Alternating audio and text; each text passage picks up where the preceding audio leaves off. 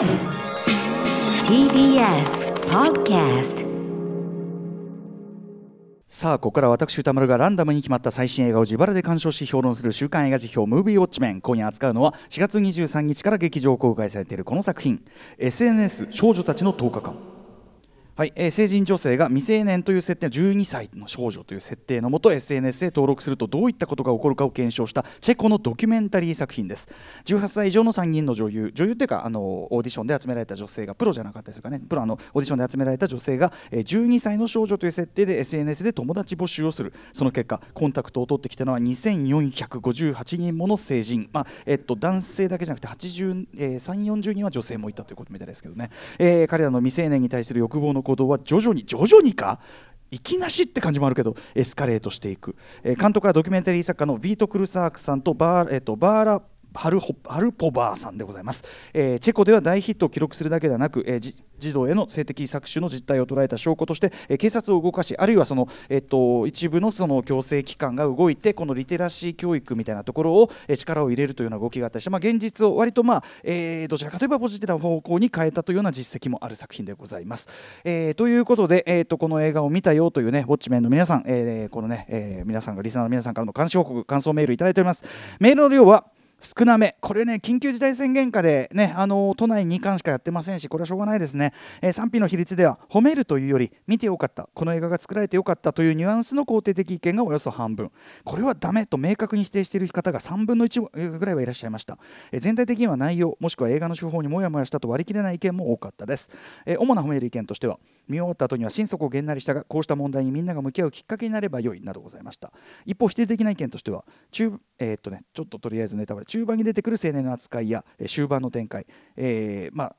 あとあるこう、えー、と番組の仕組みなどドキュメンタリー映画としての手法に大いに疑問があるとかですね、えー問題の原因や解決には向かわず上辺をなぞるだけとか、えーこの映画自体が性的虐待の二次加害などではといった意見までございました、えーまたネットリテラシーを学ぶための映画として万人が見るべきという意見と人に勧めるには注意が必要と、え相反する声も多かったという感じでございます、えー代表的なところをご紹介しましょう。タイガーマスコさん。映画が終わった後のトイレで「やだ気持ち悪い」と女子トークが炸裂していました。実際鑑賞すると予想以上のゲスな内容に12歳の少女を演じている女優同様見ているこちらも疲弊してきます。私は女子校出身で近所の変態親父が昼休みに下半身もろ出しで現れたり学校近くで追いかけられたりしたこともありました。なので今回の作品に出てくる変態野郎どももそういう類なんだろうと思っていましたが見終わる頃にはちょっと違うような気もしていました。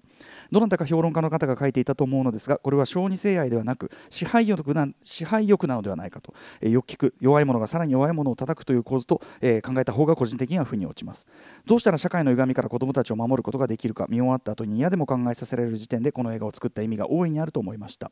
えーところどころあまりの間抜けさに吹き出してしまう場面、えーもありましたがとにかく体と気を張りまくった3人の女優さんの勇気ある演技に拍手を送りたいです。この問題作全国の学校で上映すべしといったご意見、えー一方えー、七しねこさん、えー一生分のモザイクを見た気がします。想像以上にきつく気分が悪くなりました。上映後の女性トイレで明らかに吐いてる音が聞こえてひょっとしたら映画のせいかと気に心配になりました、えー監督のインタビューで、えー政治家がサーバー環境の犯罪取締り強化を決定した、えー文部省が性教育のカリキュラムを改定したなどとあった通り大変意義のある映画だし、えーカフェも含めてあれだけのセットを作り上げたのは素晴らしいと思ったのですが疑問点もいくつかあります。ということでこの方が挙げてらっしゃる疑問点まさに私も、えー、と抱いた部分なのでこれは私の表の中で後ほど挙げさせていただきます、えー一方で、えーこんな意見もございました。ちょっとこれは、えー、と一部、えー、と抜粋のというかね、えー、と省略しながらの、えーとご紹介で申し訳ございません。ラジオネームバンダムさん。初投稿です、えー池袋シネマロサで鑑賞しました。感想は否です。否定ですと、えー SNS 上での児童虐待をテーマしてしてテーマにしているにもかかわらず12歳役を演じる3人の女優やスタッフ監督誰一人として SNS 上での児童虐待問題を深刻に捉えていない最悪の映画でした。チャットをする男たちが彼女らに要求していることに対して女優の3人や監督たちがしっかりと対応ができているようには全く見えませんでした。僕自身幼い頃に虐待を経験しているので監督やスタッフたちが事態が悪化していくのを楽しんでいるように見え殺意を覚えるほどに怒りを感じました。SNS 上での児童虐待をテーマにしていますが被害者側が受けた恐怖を監督たちが理解しているとは思えないし自分たちの薄っぺらい正義感で加害者を断罪したいだけでその結果が被害者側を傷つけることになっても構わないと監督たちは思っていたんじゃないかとすら感じました。確かに劇中に出てくる加害者の男たちは最低最悪ですが僕には監督たちが被害者側も被害加害者側もどちらも笑い物にしてしまうその無神経さが加害者側と同じかそれ以上に被害者側の人たちを深く傷つけているかもしれないとしっかり理解するべきだと思います。僕にはこれは偽善ですらないただの自己満足的な映画としか思えませんでしたという大変厳しい意見ですしその、まあ、当事者のお一方としての意見っていうのはやっぱり僕らはそう簡単にねその分かった気になっちゃいけない部分でもあってそうかという、えー、感じがいたしました。ありがとうございます皆さんね、えー、メールいただきました。さあということで私も SNS 少女たちの10日間、えー、キネカ大森で2回見てまいりました、えー、緊急事態宣言下そもそも営業している映画館自体が少ない中、えー、本作の上映館もね、えー、ここと池袋シネマローサ2巻だだけだったということもあるのか、まあ、非常に、え、っと僕が言った回さまざまな客層老若男女、え、ほぼ満席でした。もちろん本作が、まあ、日本とも無縁ではない問題をすごいやり方で切り取って見せた、まあ、社会的にも非常に注目度の高い話題の一作であるということも、えー、一番大きいんじゃないかと思います、えー、構造は極めてシンプルで、まあ、先ほどから言っている通り12歳の少女という設定のアカウントを、えー、各種 SNS に作り、え、そこに性的な目的で群がってくる男大人たちが、え、どのように子どもたちにアプローチしてくるのかを、えまあ、実際にはもちろん成人している女性3人と、えー、子供部屋を模したセット、えー、そして当然のごとく、まあ、出演者側のその専門家の、まあ、ケアという体制の整えた上での、えー、つぶさに記録していくという。まあ、カジュアルな言い方をすればリアリティショー的な作りの、えー、しかしそこから浮かび上がってくるものの巨大な深刻さからすると一種のまあ社会実験と言ってもいいような、えー、試みをしているそんなドキュメンタリーなわけですね。この SNS、えー、少女たちの10日間、えーまあ、何のためにこれをするのかといえばもちろん、まあ、大義としてはインターネットを使うこと自体はもちろん避けえない現代の子どもたちが、えー、今現にさらされている性的虐待のリスクに注意を喚起するためという言い方ができると思います、えー、ただですねまあその、えーとこの映画の本題の部分ではありますが本当にねその言葉を失うようなまさしく本当に見るに耐えない出来事の連続これあの作り手たち自身もここまではっきり犯罪性の高い連中がぞろぞろ出てくるとは予測してなかったというようなことも言っているあのインタビューなどで答えてて、えっとまあ、ゆえにさっきね後ほどもねあのどうなったか詳しく言いますけど最終的にはその警察の捜査が入って一部は起訴されね、判決が出るというところまで行ったりしたということなんですけど。まあ、これどう考えてもチェコ特有の現象なわけがなくてですね、えー、世界中で同じ試みをすれば同じようにかもっとひどいことになることがまあ間違いない。もちろん日本でもと、はい。えー、もっともっとひどいことになってしまう気もするという、えー、要は全く人事ではない件ですよね。間違いなくね、えー。ということだけにですね。で、えっと非常にこう映像的にえげつないえー、と映像、まあ、要するに出てくる男たちが最悪なんだけどそれにしてもここまで映す必要があるのかというレベルでえぐつない映像も映るので、まあ、そういう意味で万人にお勧めはできない、えー、ですね。特にやっぱりそのそういうこう性的虐待であったり嫌がらせとかに対するこう、まあ、なんか経験があってということがある方には安易にお勧めできない部分がある、まあ、そういう意味では大抵の女性であるとか、えーまあ、女性に限らずなんですがというところはあるんですけどもあとはそのこれは後ほど言いますが手法とかやり方に関して疑問もやっぱり僕自身もあります。ちょっと後ほどこれは言いますがただですね僕はやっぱりこの作品、えっとまあ、見てよかったという部分私側の立場の見方から一つあるなと思っててそれはやはり、えー、先ほどね、えっと、TBS アナウンサー山本隆明さんもおっしゃってましたけど、えー、特にやはりその性的搾取というものの現状の社会における主犯たる我々男性こういう言い方をさせてください、まあ、今回の映画を、えー、心の試みで言えばその12歳の少女にコンタクトを取ってきた2458人の成人たちのうち女性は3 4 0人だった、まあ、同性愛者の方も含むという、えー、で、まあ、劇中でもねクライマックスでその実際に会うというシークエンスで1人ね男女のコンビというのが出てきたりしますけども。でもとにかくやっぱり現状の社会ではその性的搾取側、えー、になることがやはり圧倒的に多いことはもう明らかな我々男性こそですね。その性的搾取の主体としての男性こそ目をそらさず向き合うべきものが僕ははここには間違いなく映ってるというふうに思いました、えー、実際この作品その女の人が見て間違いなく不快になるようなもの言動、えー、山ほど出てくるわけですけどそれは同時にですね要は我々男性観客に自分たちの中の最も醜い部分恐ろしい部分卑劣な部分とにかく自分たちの中の最悪の可能性を最悪の形で鼻先に突きつけられるというような体験でもあってですね。正直これはだから多分女性とはまた違った意味でもういたたまれないようなえー、きつい映画でもあるという言い方ができると思いますね。えっとさえっと、映画 .com のですねそのビート・クルーサークさんというねこちらあの男女監督2人のコンビなんですがその男性の方の監督のインタビューでも、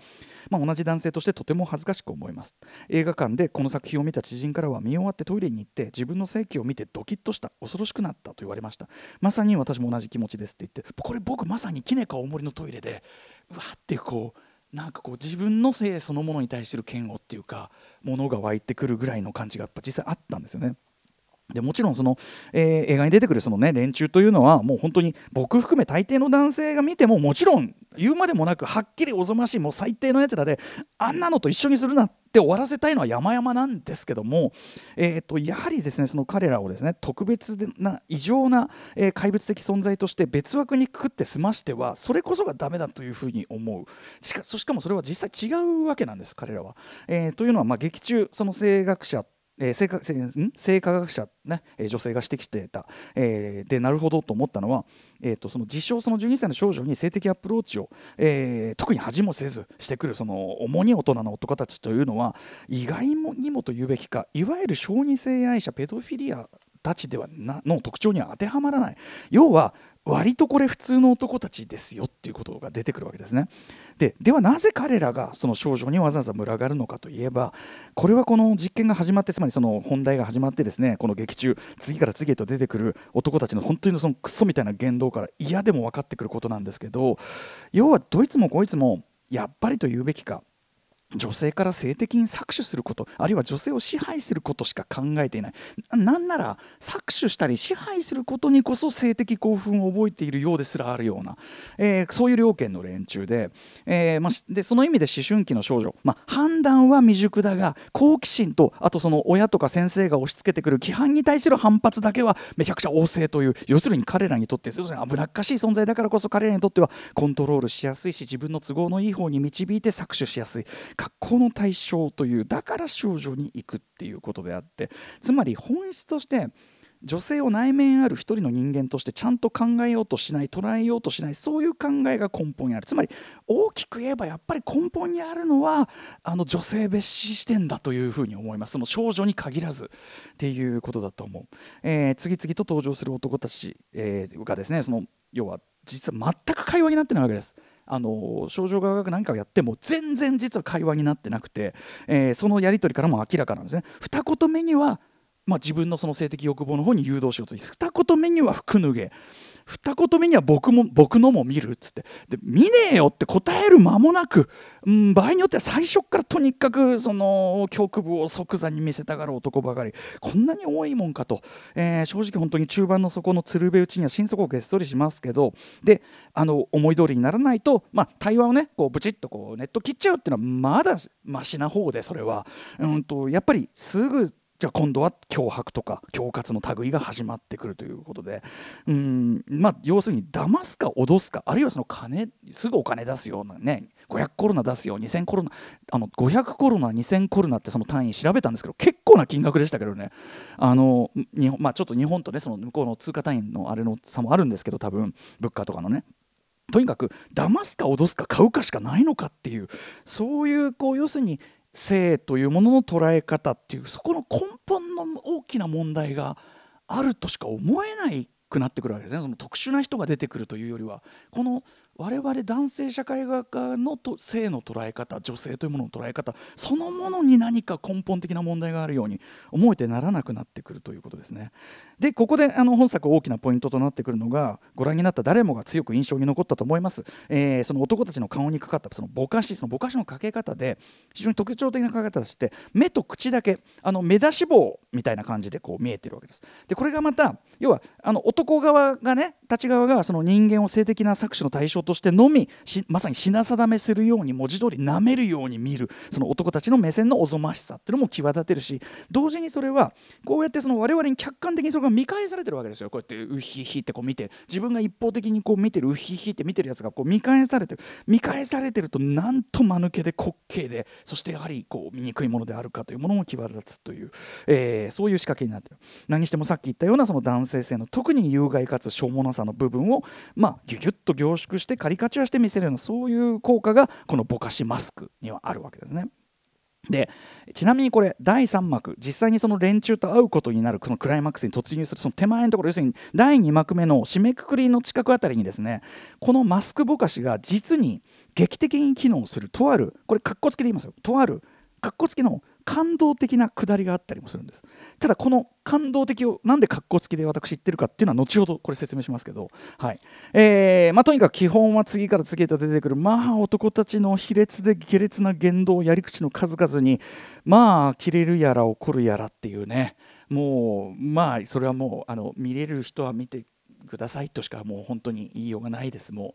う本当にこれが人類の行き着いた果てかと思うともうげっそりしますけど、えー、そしてさっき言ったようにその第3幕、まあ、クライマックスに当たる部分におけですね。実際に彼らと会う展開に突入していく。ここの部分は特にまあ一番近いのはボラットですかね。やっぱドッキリカメラ製というか。言っちゃえばその悪役を罠にかけてギャフンと言わすという多少こう留飲を下げる部分なんですね。こうはいえー、まあねあの異様にでかい呼び倒し音がぶなってこう一律みんなその連中がギョーッとして「あ電話だ!」っつってギョーッとなって「うん、パパ今ここに来るって帰ります」ってバターンみたいなそういうまあちょっと滑稽なくだりがあったりするっていうねでもそういう人目があるところでの昇進さでもこう自分で段取りを説明してみせるくだりの本当に間抜けさそしてやっぱり自らの欲望のみを満たすために人を見るというこの人間の在り方のおぞましさみたいな本当にやっぱこうぎゅこういう人かっていう。でも街中の普通の人たちですよ。はい。えーねまあ、最後の最後ねあのずっと偉そうでさ最も悪質なあの脅迫を繰り返してきたあの、ね、偉そうな若い男。いきり散らかした若い男。彼がおそらく最も嫌だったであろう形。つまり自分の言いなりように使うはずだった少女があろうことか自分をどう見てたかをぶちまけ出す。文字通り頭からぶちまけられるというね。まあざまあみろなくだりなんですけどね。でもそこで急に態度が小さくなって自分に自信があるっての？いやない。自分の人生満足してるっての？いやしてない。してないっす。みたいな。まあ悲しいけどだったら最初からその自分より弱い者見つけて生きってんじゃねえよっていうね。くだりで。まあここは多少留飲が下がるとこではありますがこれ果たしてこういうエンタメ化の仕方していいのかというモラル的な当然疑問も湧く部分です、えー、そして本作さらにそこから踏み込んでラストね。えっと、偶然にもその途中そのスタッフの知ってる人物が出てきちゃうわけですね。でなおかつその人は子供と接する仕事をしているということでこれは、えっと、作り手たちがあのざちょっと要するに普通にこう座視してるとあの実際に危険があの起こりありかねないからということで、えー、っと緊急性もあるということでその中年男に、まあ、アポなし直撃をするという、まあ、ここはマイケル・ムーア朝と言っていいでしょうね。はいえー、でまあここでそのねえっとまあ彼が逆ギレしてまくし立てるその俺は悪くないっていうクソ理屈がですねまさに彼が象徴している立場何者かというのを非常にことごとく集約していて、えーねまあ、その少女たちが危ない目に遭うとしたらそれは親が悪いんだ育ちが悪いんだとかそれよりお前大事な問題あるだろうあのジプシー、まあ、ジプシー、まあ、ロマですよね。あのジプシーが生活保護を受けてる問題とか取り上げろよみたいな。これどっかの国でも似たようなこと言い散らかすやつらいるなっていう。要するにご丁寧にそういうこう根本にあるある種の差差別主義であるとか社会の見方みたいなものを、まあ、ご丁寧にも露呈したというとにかく責任転嫁悪いのは俺以外の誰かだというようなそういう、えー、あり方みたいのを露呈するというねあとまあ実際に手を出さない代わりだよみたいなすごいことも言ってましたけどね、はいまあ、とにかくそんな感じで。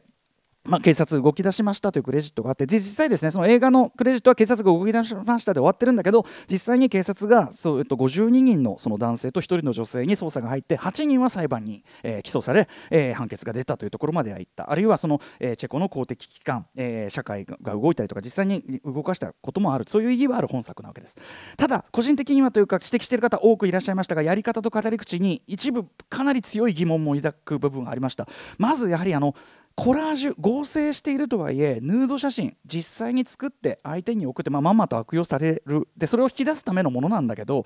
もちろんね実際に、まあ、少年たちいや少女たち、まあ、少年もだけどがそういうふうに促されてそういう後先考えずにそういうことをやってしまうという事例があってそれに対して警鐘を鳴らすという意図があるのは分かるけども